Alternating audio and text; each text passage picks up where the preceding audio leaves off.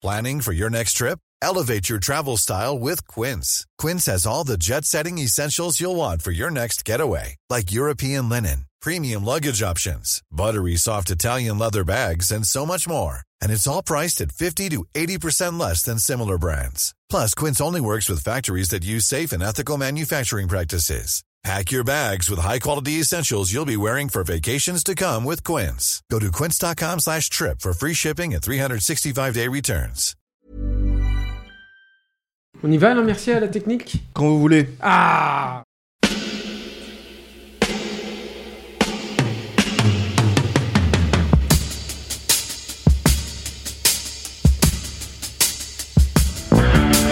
Votre copain Jack Burton, il regarde l'orage bien droit dans les yeux et il lui dit T'es si tocard que tu passerais pour un chef-d'œuvre de l'art moderne.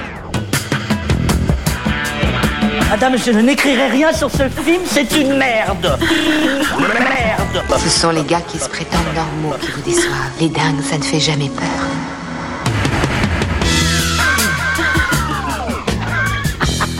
Elle nous connaît dans les coins, la frangine. Bonjour et bienvenue dans Sale Temps pour un film, le podcast qui fait la pluie et le beau temps sur le cinéma. Moi c'est Clémence et tous les vendredis je retrouve ma bande de chroniqueurs préférés pour faire le point sur l'actu ciné en se penchant sur la sortie du moment, que ce soit en salle ou sur les plateformes de streaming. Avec moi aujourd'hui j'ai le plaisir de retrouver Rafik. Oh, salut Clémence. Salut Rafik. Et Julien Salut Clément, je suis content. Donc nous, on est les préférés. Donc euh, par exemple, euh, Eric Vogel ou euh, Yannick Dan, c'est les moins préférés. En Je fait, vous ça, aime ça, que- tous. si j'ai bien compris. Non, Comme bien, une mère n'a pas d'enfant préféré, je vous aime tous. Ah bah voilà, salut. Et on retrouve Stéphane. Salut Clémence. Salut Stéphane. Alain s'occupe de la technique. Salut Clémence. Salut. Et c'est la tech qui s'est occupée de l'habillage sonore. Cette semaine, direction l'univers Marvel et plus particulièrement la franchise X-Men avec les nouveaux mutants réalisés par Josh Boone. Tout dernier film dérivé de la franchise lancé en 2021 ans déjà par Brian Singer, on y fait la connaissance d'une bande d'ados qui font la découverte de leurs pouvoirs. Des pouvoirs qui causent pas mal de dégâts, hein, faute d'être- pleinement maîtrisés. Résultat, les ados en question sont enfermés dans un hôpital psychiatrique en attendant de savoir un peu mieux se contrôler. L'histoire commence quand une nouvelle venue rejoint la petite bande et que des événements inquiétants commencent à se produire. Alors le projet ne date pas d'hier puisqu'il est officiellement mis sur des rails en 2015 et tourné à l'été 2017, mais la production connaît au moins autant de rebondissements que les héros du film, peut-être plus même. Initialement, l'histoire se déroule dans les années 80. Oui, mais après l'échec de X-Men Apocalypse, le scénario est réécrit en plein tournage et finalement, il est décidé que le film se passera dans le présent. Et ce n'est pas tout, une première version montée et livrée à la Fox, mais des scènes supplémentaires avec de nouveaux personnages doivent être tournées. Pour mieux coller au calendrier des sorties, le studio décide finalement de repousser la sortie à février puis août 2019, sauf que, patatras, entre-temps, la Fox est rachetée par Disney. Finalement, les reshoots n'ont pas lieu. Bah oui, au moment où la fusion est terminée, le casting a trop vieilli pour ça. Le montage final est achevé en mars 2020 pour une sortie à l'été. Alors, différence notable avec les précédents films de la franchise X-Men, celui-ci tente un mélange de genres intéressant, au moins sur le papier. Hein, il cherche à faire cohabiter filmeuse de super-héros et film horrifique. Alors, est-ce que la mayonnaise prend Qu'en pensent nos chroniqueurs? Ils l'attendent, ils la redoutent, mais ils y auront quand même droit. C'est le moment de la critique express. Si vous deviez donner votre avis sur le film en un seul mot, ça serait quoi? Ah, c'est moi qui commence du coup. Je vois qu'elle me regarde, Clémence. Vous, vous ne le savez pas, mais elle me regarde. Je vais te dire tristesse. Tristesse. Tristesse. Moi, je vais, je vais dire une int- en intonation nouveau. Défiguré. Voilà. Bon, c'est simple. hein. Défiguré.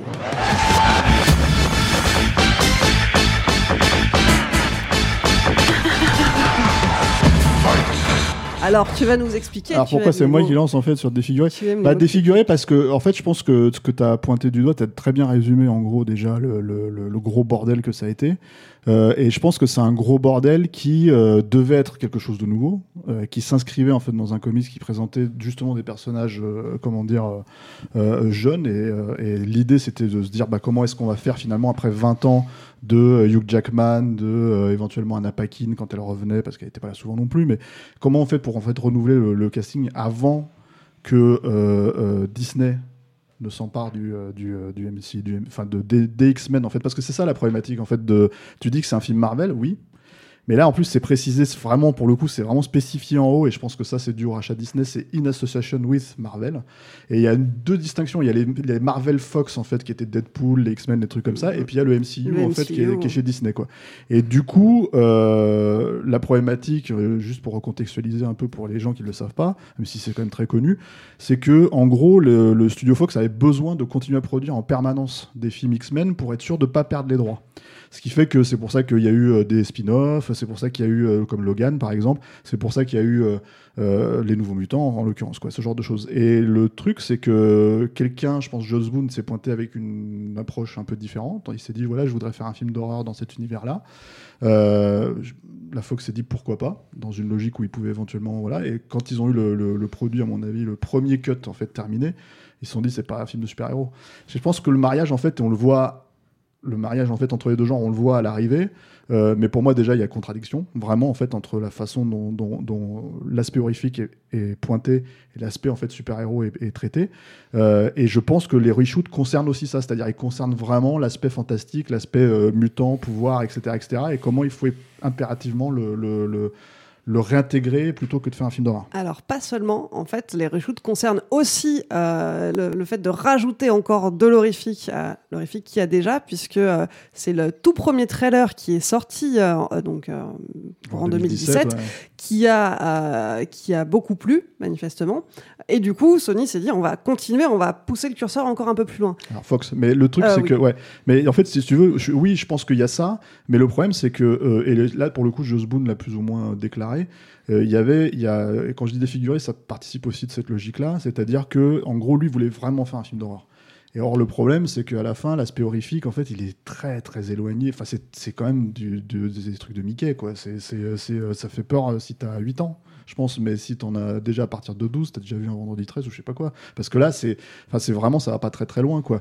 Et du coup, euh, plus le film avance dans le fantastique, parce que le fantastique se dévoile au fur et à mesure hein, dans le truc, et ça, je pense que ça participe aussi du fait que c'est pas très bien, comment dire, équilibré.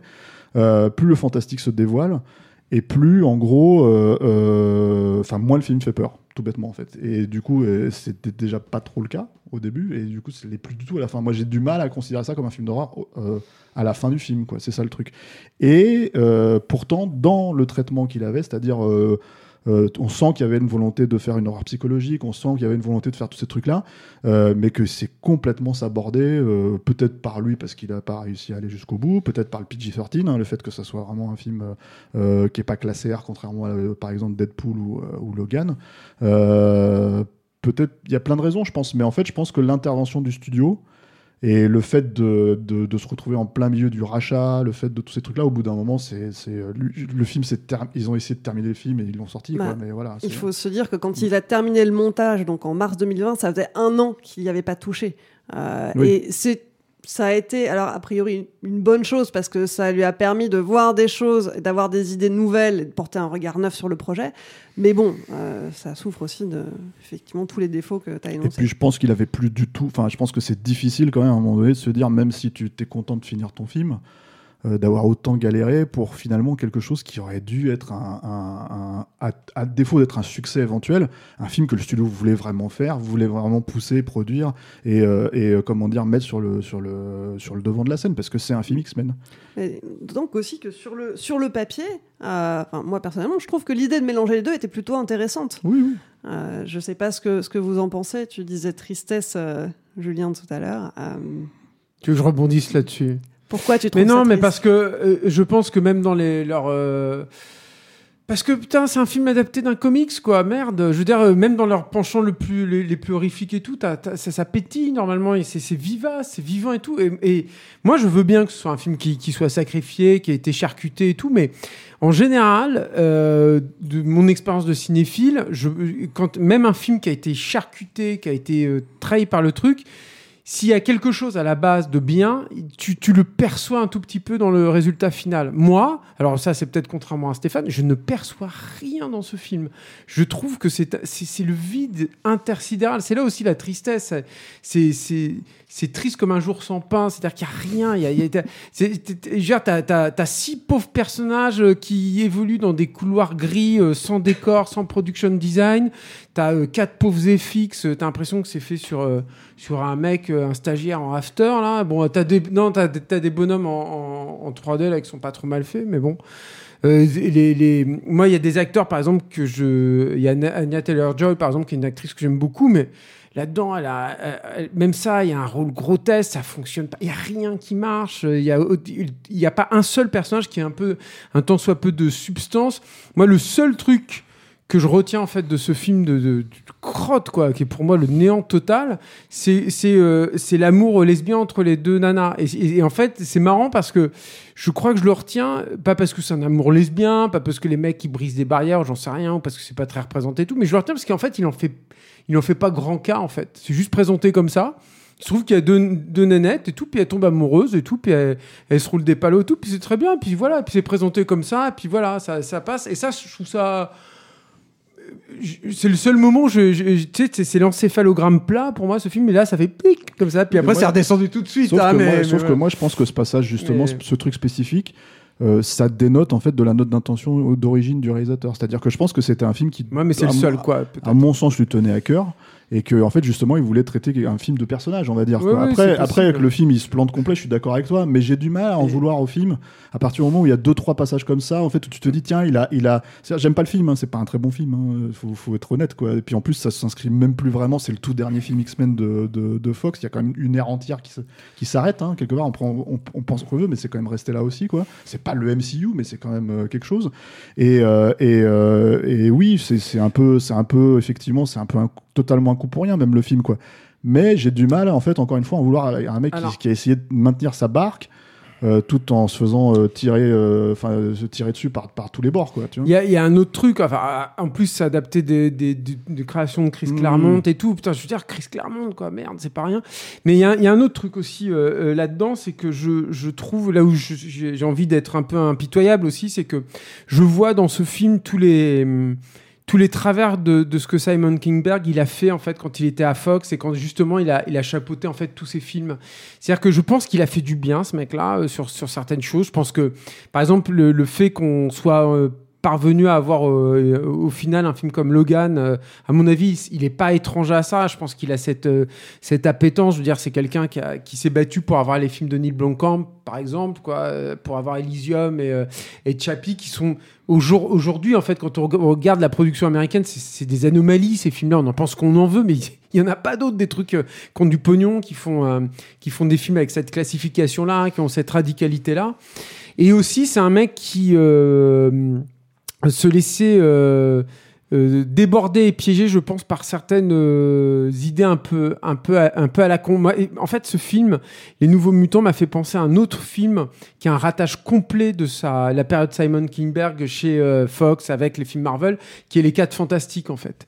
Euh, les- L'espèce de nouvelle adaptation euh, qui, qui, avait été, euh, qui avait été réalisée, qui a été aussi un énorme film à problème, qui était aussi un film d'une tristesse abyssale qui se passait avec, dans un endroit avec plein de béton, où tu te disais, euh, bon, on va essayer de développer des personnages, mais en fait pas trop, euh, on va essayer de faire un truc un peu réaliste, mais en même temps, il faut quand même satisfaire le, le- le côté comics. Enfin, c'est des trucs hybrides, et je trouve que... hum, euh, il y y a une vraie déviance mais là de de, comment dire de producteur auteur c'est-à-dire c'est pas c'est pas la machinerie en fait hollywoodienne que j'ai envie d'incriminer là mais mais les déviances vraiment de, Simon Kingberg je, trouve qu'il a ces vieux démons en fait qui reparaissent en fait euh, dans les nouveaux mutants. Et c'est bizarre parce que c'est un film qui signe aussi euh, la, fin de son règne qui est qui est encore une fois importante je veux dire euh, tous les derniers X-Men euh, tous les Deadpool tous ces trucs là et tout ça, c'est lui.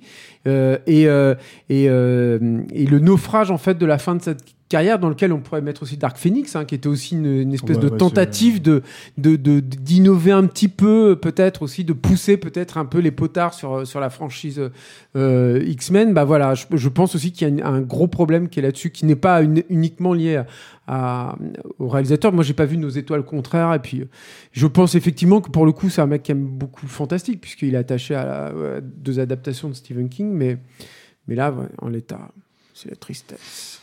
Je laisse Rafi. Et moi, je vais pleurer. Alors moi, le mot, euh, mon mot, c'était nouveau avec un point d'interrogation. Euh, parce que, euh, comme, comme l'a, constaté Julien, une des scènes les moins, les moins pénibles du film, c'est effectivement cette scène de, baiser entre deux femmes, qui est, plutôt, plutôt correctement faite, même si ça... Sa symbolique a dû, a dû échapper au réalisateur parce qu'à ce moment-là, elles sont quand même en train de contempler avec émerveillement les barreaux de leur prison, littéralement. Euh, euh, après, euh, Juste faut- pour, pour resituer, l'hôpital psychiatrique dans lequel les Elles ados sont, sont, voilà. enfermés est placé sous un champ de force. Voilà. Et donc à ce moment-là, elles se sont Allongées dans l'herbe. allongées dans l'herbe, elles se sont échappées euh, discrètement dehors, elles sont allées s'allonger dans l'herbe comme des ados qui font le mur, euh, et elles regardent le ciel et il se met à pleuvoir, et donc on voit des gouttes de pluie qui s'écrasent sur cette bulle, sur ce champ de force. Voilà. Et c'est vrai que c'est joli en joli soi, mais. Ça reste les, bras- les- les barreaux de leur prison. Euh, Ça reste du le- After Effects de merde. c'est le caractère euh, c'est le caractère nouveauté en fait qui m'échappe complètement d'une part parce que bon que, effectivement mêler le, le film de super-héros au, au genre euh, au genre horrifique au niveau du comic book le genre horrifique a toujours été a toujours été là Euh, on n'a jamais été très loin d'ici comics chez DC Comics Euh, euh, pour ce qui est de, faire bouger un C'est très peu rarement euh, au cinéma, par contre, c'est très rarement exploité, ça, cet, cet aspect-là. oui enfin quoique euh, C'est discutable avec les le- Batman, voilà, notamment, les euh. Batman de Tim Burton Ouais, bah, étaient j'aurais quand pensé même à Darkman ou des plutôt, trucs comme ça, mais- étaient plutôt gothiques et effectivement on peut citer Darkman Non, et puis euh, même les, les également. Bruce Team, en fait, t'as plein d'épisodes qui jouent très très clairement sur, un, sur des, des, des trucs de. Donc ça, c'est pas c'est pas quelque chose de nouveau. La question de, de mettre en avant, euh, par exemple, des des, des, des communautés euh, rarement mises en avant, euh, c'est quelque chose qui a été travaillé dans tous les sens dans les années 90 dans le comic book euh, dans le comic book américain qui était probablement la partie la plus militante de toute la culture populaire. Euh, voilà euh, idem pour les questions de genre etc enfin bon voilà je, je vous rappelle que les euh, des gens comme les Wachowski viennent du, du, du, comic book et viennent de cette, de cette culture des années 90 euh, qui a fait bouger les, les, les, les pions à mort. Donc là, euh, là, ils ont, quand on voit le making, enfin, les, réalisateurs nous parlaient du film, l'idée d'avoir mis une Amérindienne en, héroïne, pour eux, c'est carrément une, révolution. T'as envie de leur dire, ça, bon, ça va, quoi. Si tu, si vraiment tu ne te reposes que là-dessus, va falloir quand même me trouver euh, un, peu mieux que ça. Euh, surtout si c'est pour, pour finalement n'en retenir qu'un aspect extrêmement cliché, voire quasiment touristique, hein, parce que, bon, basiquement, elle est là pour amener la légende qui est à la source de, du récit, qui est la fameuse légende du, du, du bon et du mauvais loup, parce qu'à l'origine, voilà, qui mais il y a devient eu- aussi un bon et un mauvais loup Il y a eu un film. vrai travail de Ouais. casting qui a été fait pour que effectivement euh, chaque personnage euh, soit casté avec un comédien ou une comédienne Voilà. issue euh, de. euh, Ce qui ne leur a pas empêché de se faire taper sur les doigts quand même, parce que celui-ci était trop blanc pour son rôle. euh, je pense au, au Brésilien, j'ai plus le nom de l'acteur. Euh, bref, donc, mais, donc tout ça n'est pas n'est pas n'est pas nouveau. Euh, et mais c'est surtout aussi la façon avec laquelle ça nous est ça nous est ça nous est amené. Pour en revenir à la- l'amour lesbien, ok, certes, mais qu'est-ce qu'il a fallu se farcir comme comme euh, comme clin d'œil et coup de coude bien relou euh, au- auparavant? Et vas-y que je Dans la film, regarde. tu veux dire, oui, oui, c'est oui, ça. oui. Et vas-y que je la regarde sous la douche, euh, mais euh, il faut faut surtout pas qu'elle voit que je suis en train de la voir. Et vas-y que je me mate à la télévision un baiser lesbien dans, dans, dans une série télé. Et vas-y que bon, toi t'es là, tu regardes ta montre, tu fais bon, ça va, j'ai compris pour ce personnage, tu peux passer à autre chose quoi. Donc le un moment Je où pense ça- qu'à un tel niveau d'inanité d'écriture, je pense qu'ils auraient fait exactement la même chose avec un amour euh, Voilà. hétéro. J'a- euh, J'allais dire finalement, bon. ça c'est un peu le trope Bah, de film d'ado. ouais. Alors, le, voilà, c'est- le truc, c'est qu'effectivement, entre-temps, il y a eu ce, ce- ce- ce versant young adulte qui est venu se, se- se coller là-dessus, qui est là, clairement une demande de Lorraine Sch- Schuller-Donner. On n'a pas cité son nom, c'est quand même elle qui chapeaute un peu tout- tout- tout- toute cette partie de- des, des super-héros chez, chez Fox. Avec Euh, Simon Kinberg. Voilà. Euh, qui, qui euh, comment dire, euh, de young adulte, qu'apparemment, qui veut dire jeune adulte, mais qui parfois semble vou- vouloir dire jeune con pour, pour, pour les exécutifs, parce qu'il faut vraiment leur expliquer les choses à ces, à, à- ces jeunes-là. Enfin, je veux dire, ça, ça en- ça en devient un gag, puisque donc sans spoiler le film, tu finis par comprendre au bout de quoi 20 minutes un peu quel est le, le, le, le ressort euh, euh, dramatique, la fa- le fameux mystère auquel ils sont, ils, ils sont, ils sont confrontés, qui en fait euh, est, est lié au pouvoir d'un des personnages.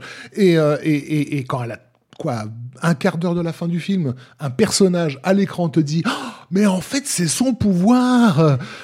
Ah, t'es là, tu fais mais c'est pas possible. Vous en a- vous- il y a- il y a- on compte littéralement, j'ai compté 14 scénaristes euh, qui sont passés sur ce film pour en arriver à ça quoi. Un- un- un- Oui, mais je pense que ça veut plus rien dire en fait à ce niveau-là encore une fois parce que le problème en fait c'est que c'est un film qui c'est un film X-Men mais c'est un film qui s'inscrit s'inscrit pas dans X-Men comme l'a dit Cléance ça devait se passer dans les années 80 finalement ils ont shooté pour que en fait ça se passe pas dans les années 80 donc du coup t'as des mentions éventuelles à comment il s'appelle à Professeur X tu vois mais finalement non et tu vois enfin Il était censé apparaître, il devait faire partie des reshoots, et puis finalement, et moi je pense euh, aussi tout surtout comme que Tornade, il a disparu. C'est euh. surtout qu'en fait, euh, au moment entre le moment où ils ont initié le film, c'est-à-dire euh, il y avait la volonté de faire une nouvelle trilogie, il y avait la volonté en fait de, de, de relancer la franchise de manière, euh, comment dire, euh, enfin un, un soft reboot on va dire, comme ils en ont déjà fait un d'ailleurs en fait avec avec First Class quoi. Mais mais mais entre le moment où ils ont commencé et le moment où ils terminent. Euh, le film, bah, en fait, ils savent très bien qu'il y aura rien derrière. Et ils savent très bien que c'est un coup pour rien parce que en fait, Disney va tout rebooter de leur côté. Ils vont les introduire comme ils veulent en fait dans le MCU et ils ne prendront aucun des acteurs euh, euh, de, de, de toute la, la- la franchise d'avant en fait. Donc le truc, c'est que c'est que je pense que le film, il, finalement, il, il, de ça aussi en fait. À la fin, les 14 scénaristes, à mon avis, il y en a déjà, il y en a déjà 15, enfin il y en a déjà 12 derrière en fait pour pour essayer de recoller les morceaux quoi. Donc et, euh, et tous les personnages en présence pour donc pour pour en faire des portraits euh, à peu, qui se voudraient intéressants. Donc l'idée c'est qu'effectivement leur pouvoir de mutants se sont déclarés dans des dans des traumas. Euh, sauf que ces traumas ne participent en rien à leur construction psychologique. Mais alors en rien du tout. Moi j'ai effectivement j'aime beaucoup la- Anna Taylor Joy. Euh, elle, elle est exécrablement mauvaise dans, dans, dans ce film-là, ouais. mais aussi parce que son personnage ne veut rien dire. C'est-à-dire Ouais, que son clair, trauma à elle, c'est un trauma sexuel qui est hyper euh, violent. Euh, en gros, euh, une gamine de, de, de 6 ans qui s'est fait passer dessus par on ne sait combien de, de, de, de pervers. Euh, ça t'est montré en plus euh, euh, à l'image, dans, dans, dans une imagerie qui, où ils reprennent le, le Slenderman de, de, qui, a, qui a- qui a- beaucoup, qui a beaucoup plus haut, young adulte sur, sur, sur, sur Internet. Donc ça va, c'est ça qui leur fait peur. Donc on va, on va, ouais, mais on en va version encore plus euh, polissée. Ouais. C'est ça qui est assez dingue en fait, c'est-à-dire que le Slenderman c'est quand même pas la créature euh, la plus, euh, La plus terrifiante, monde, tu vois. ouais. Et là en fait t'as l'impression que c'est vraiment la version euh, version smiley quoi. Mm. Et c'est Bah, super, c'est super étrange comme Sur truc. tous les personnages, moi, c'est celui que j'ai trouvé le plus dérangeant et le plus Bah, c'est Marilyn Manson, je crois, qui joue le rôle, si je dis pas de bêtises. Euh, et en fait, le truc, c'est que euh, bon, il a dû faire deux trucs de mocap, euh, voilà. Mais euh, mais euh, mais oui, parce qu'en fait, il a un côté fi- filiforme, mais parce que le reste, c'est- bisounours. Hein. Enfin, l'ours, c'est- l'ours, t'as l'impression que c'est ça sort des bisounours. C'est bizarre quand même, quoi, comme truc. C'est c'est là où le c'est plus du tout, t'as plus du tout l'impression d'avoir vu un film d'horreur. Et puis, bon, oui. enfin, Non, mais ça s'inscrit, ça s'inscrit en rien dans la construction de ces personnages. C'est-à-dire Mm. que euh, le personnage euh, elle s'appelle euh, Rasputin, euh, Il- Iliana Rasputin. Ce personnage-là, qui est censé avoir connu ce trauma, qui lui a fait de, euh, euh, réaliser ses pouvoirs, à aucun moment ce trauma ne, ne, ne, ne contribue à sa construction psychologique, en fait. Euh, ça n'empêche pas d'avoir euh, apparemment une sexualité très, euh, euh, euh, comment dire, euh, libérée, puisque c'est elle qui va, euh, en gros, être la, la- la caution euh, sexy du, du, du film dans une scène de piscine euh, qui va mal tourner, avec un personnage qui lui est censé avoir eu un trauma, euh, pareil au niveau de la sexualité, euh, avec sa, petite amie, et pareil, et il n'y a rien qui te- qui qui t'a préparé à, à, à ça dans son, dans son profil psychologique. Un autre a tué son père. Ok, d'accord. euh, Et c'est pas exploité outre c'est- mesure. c'est- pas exploité, donc et, et- et- et- et surtout toutes ces choses-là, du coup, puisqu'elles ne- elles ne sont pas dans la construction des personnages, puisqu'on fait pas appel, on fait pas appel à ton intelligence émotionnelle de spectateur pour te faire comprendre qui ils sont et d'où ils viennent, on te le dit tout le temps. Donc euh, régulièrement, toutes les cinq minutes, on a un rappel des enjeux, un rappel des traumas, un rappel de moi je m'appelle comme ça, je fais ça, et le truc que j'ose pas te dire, c'est ça. Enfin, c'est, ça, ça en est épuisant. Donc c'est, le- je crois que c'est vraiment l'aspect le plus, le plus euh, fesse-palme du, du, film, c'est à quel point vous nous prenez pour des cons. quoi. Moi, il y a quelque chose qui m'a étonné parce qu'ils ne l'ont pas fait. Tant mieux, mais euh, parce que je m'y attendais pour le coup, c'était qu'ils utilisent euh, la pire peur de la grande méchante finalement, euh, et que ça se retourne contre elle. Et Mm. ça, même pas, ils l'exploitent. euh, Hmm. probablement dans une version en fait euh, ailleurs, tu vois. C'est, c'est peut-être ça aussi le problème du film. Encore une fois, c'est qu'en fait, je pense qu'à mon avis, il y a tellement de versions différentes de ce film que, que je pense que c'est, pour ça en fait. Moi, je comprends hein, tout ce qui est dit là. C'est même pas un bon film. hein, c'est clairement pas un bon film pour moi. hein, mais j'ai vraiment beaucoup de mal en fait à en vouloir quand c'est chié à ce point-là. Par exemple, j'ai beaucoup plus de mal avec euh, Dark Phoenix parce que Dark Phoenix, on t'a fait tout un pataquès. euh, genre, c'est bon, on va rectifier euh, le film de merde de Brett Ratner, tu vois, etc., etc. On va se replonger, c'est mon comics préféré, blablabla, etc., etc. Et le film, il est pire. c'est encore moins traité. Donc, donc si tu veux, c'est, là, c'est oui, c'est peut-être un coup pour rien euh, total, mais, mais, mais je pense que je pense que c'est pas. euh, Je pense que toi, l'idée dont tu parles, je pense que euh, oui, c'est- un truc qu'ils auraient pu effectivement euh, faire, qui est peut-être dans une version et en fait qui a complètement disparu à cause du réshoot. C'est pour ça que pour moi, c'est un film qui est totalement défiguré, même si ça. C'est pas forcément flagrant, on va dire, à l'écran, mais euh, c'est pas, je sais pas, pour prendre des exemples de films qui sont vraiment tailladés, coupés, que ça se sent, quoi. Mais, mais après, oui, c'est pas bon, c'est pas non plus un bon film, quoi. C'est juste que, bon, c'est, je vous trouve dur. Et la greffe, euh, et la greffe super, super héroïque, du coup, elle a- je pense que ce qui donne l'aspect cartoon, c'est Ouais. ça. C'est qu'effectivement, tu es, censé être dans un récit euh, de type, de type horrifique. Comme l'a souligné Julien, il n'y a aucune production design. Euh, le, le cinéma d'horreur, notamment le cinéma de soit de maison hantée, soit d'asile psychiatrique, parce que basiquement, c'est ça le film, quoi. C'est un asile psychiatrique. Bah, ça nécessite aussi un travail sur, sur, sur les décors. Ils doivent participer de, l'angoisse, de l'enfermement. Il n'y a absolument rien à ce niveau-là. Ils se font régulièrement enfermer dans des par exemple, euh, pour, euh, pour oui, être mais les scènes, les scènes, ouais, les scènes, elles sont, elles existent plus. Que en fait, on passe à autre chose. ouais. quoi. Euh, donc, mais euh, tu vois bien qu'il n'y a, pas de décor, il n'y a pas de point de vue dans ces décors. Tu vois, quand ils sont Mais il y en avait pas. alors, le, rien. Donc, le truc, c'est qu'en toute honnêteté, il n'y en avait pas chez Brian Singer non plus. hein. En vrai, euh, si tu veux, le point de vue de Brian Singer, c'était un point de vue qui était très spécifique sur les personnages, tu vois. Et en fait, le truc, c'est que quand tu regardes la production design de Brian Singer, Oui, c'est une catastrophe. hein. je- encore une fois, là, c'était dans un lieu unique. Quoi. Putain, c'est quand même tu important. passes, voilà, tu passes tout le film là-dedans. Et il y, a- il y a vaguement l'église, peut-être, qui a une existence et une identité, mais elle est moche. Mais, Non, il y a, y a- mais le truc, c'est dur, les mecs. Y a, y a que une- on t'a pas construit ce film d'horreur. J'entends, j'entends, on te l'a pas construit visuellement. Et on, s'attend à ce que, au moment où ça switch en mode super-héros, c'est-à-dire au moment où toute la batterie d'effets spéciaux va débouler avec euh, les, monstres, les combats, euh, la, meuf qui se transforme avec son épée et tout ça, on s'attend à ce que euh, tu profites de ce, spectacle nouveau, en fait, qui te fasse sortir d'un genre pour aller, pour aller dans l'autre. Sauf que ni l'un ni l'autre ne fonctionne. Et du coup, tu te dis, mais je suis en train de mater un, un cartoon. Il y a une très belle fontaine gothique qu'on revoit tout le temps. À chaque fois qu'ils ont besoin de passer d'un truc à l'autre, il y a la fontaine qui revient. Donc, tu as au moins 20 plans de, de coupe sur la fontaine. et Sur, l'espèce de, de comment ils s'appellent les personnes les, les- les créatures d'Harry Potter là les, qui aspirent les Ouais, il y a des mentors là. Ouais. Ouais. Non, mais t'as une espèce de. Voilà, t'as- t'as un truc comme ça, et à chaque fois qu'ils ont besoin, putain, il faut qu'on coupe, comment on va faire? Hop, ah putain, il y a un plan, prends-le, va le chercher, quoi. Voilà, c'est ce que j'ai retenu, moi, effectivement, du design. Voilà. Voilà. Ma Bon. contribution, c'est un éternuement. là. Mais je crois qu'on va arrêter le J'ai massacre. rien à dire sur ce film, c'est terrible. Quoi. Je, vous, je vous écoute, je dis oui. Mais Tiens, pe- petite question. Est-ce que vous savez qui a fait la musique du film? Mark Snow, mais elle est Ouais. nulle à chier. Mark Snow, qu'on connaissait pour. euh,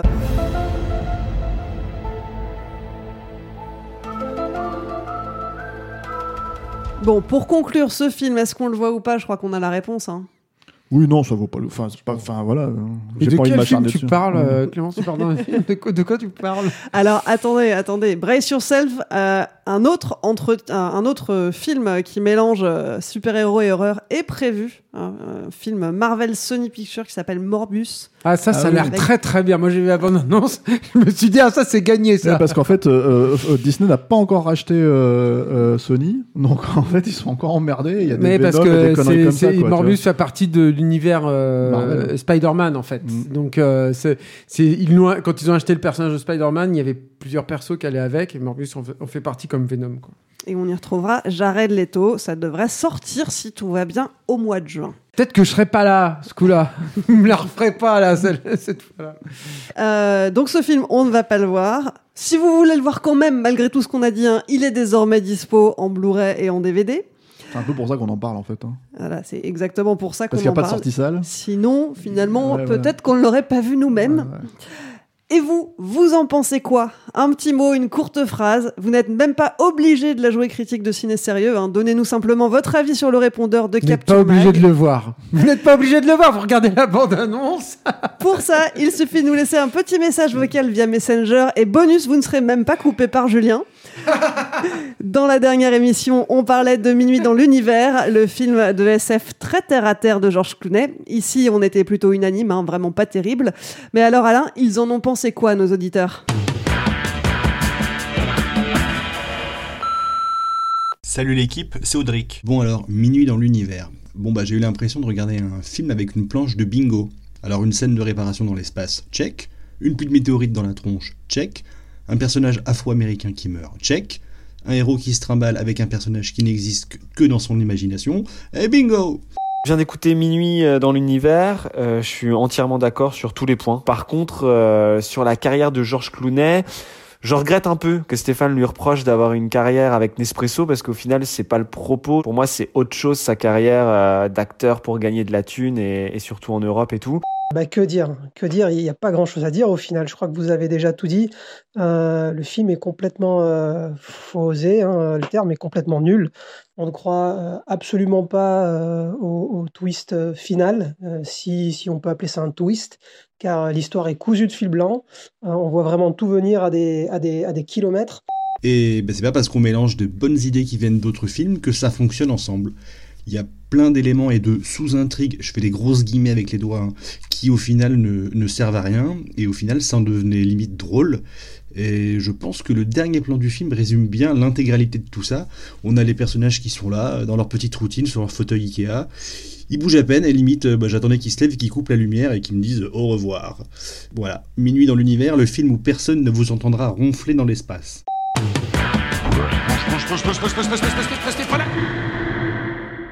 C'est le temps pour un film, c'est fini pour aujourd'hui. Rafik, Julien, Stéphane, Alain aussi, merci d'avoir éclairé nos lanternes. Merci Clémence. Merci. Merci. Pour suivre les prochains épisodes, vous connaissez la chanson. Hein, si vous n'écoutez et si vous écoutez le podcast pour la première fois, vous pouvez retrouver tous les liens dans la description du podcast.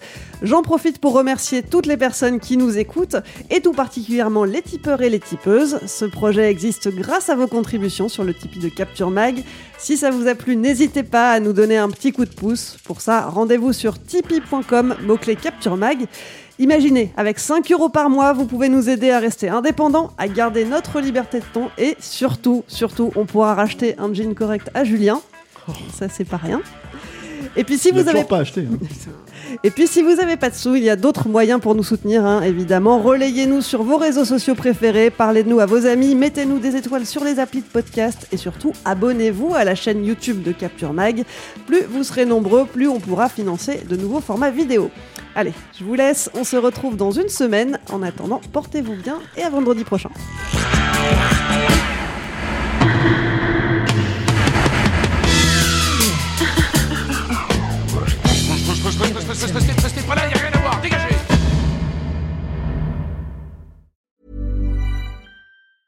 Even when we're on a budget, we still deserve nice things. Quince is a place to scoop up stunning high-end goods for 50 to 80% less than similar brands. They have buttery soft cashmere sweaters starting at $50, luxurious Italian leather bags, and so much more. Plus, Quince only works with factories that use safe, ethical, and responsible manufacturing. Get the high-end goods you'll love without the high price tag with Quince. Go to quince.com slash style for free shipping and 365-day returns.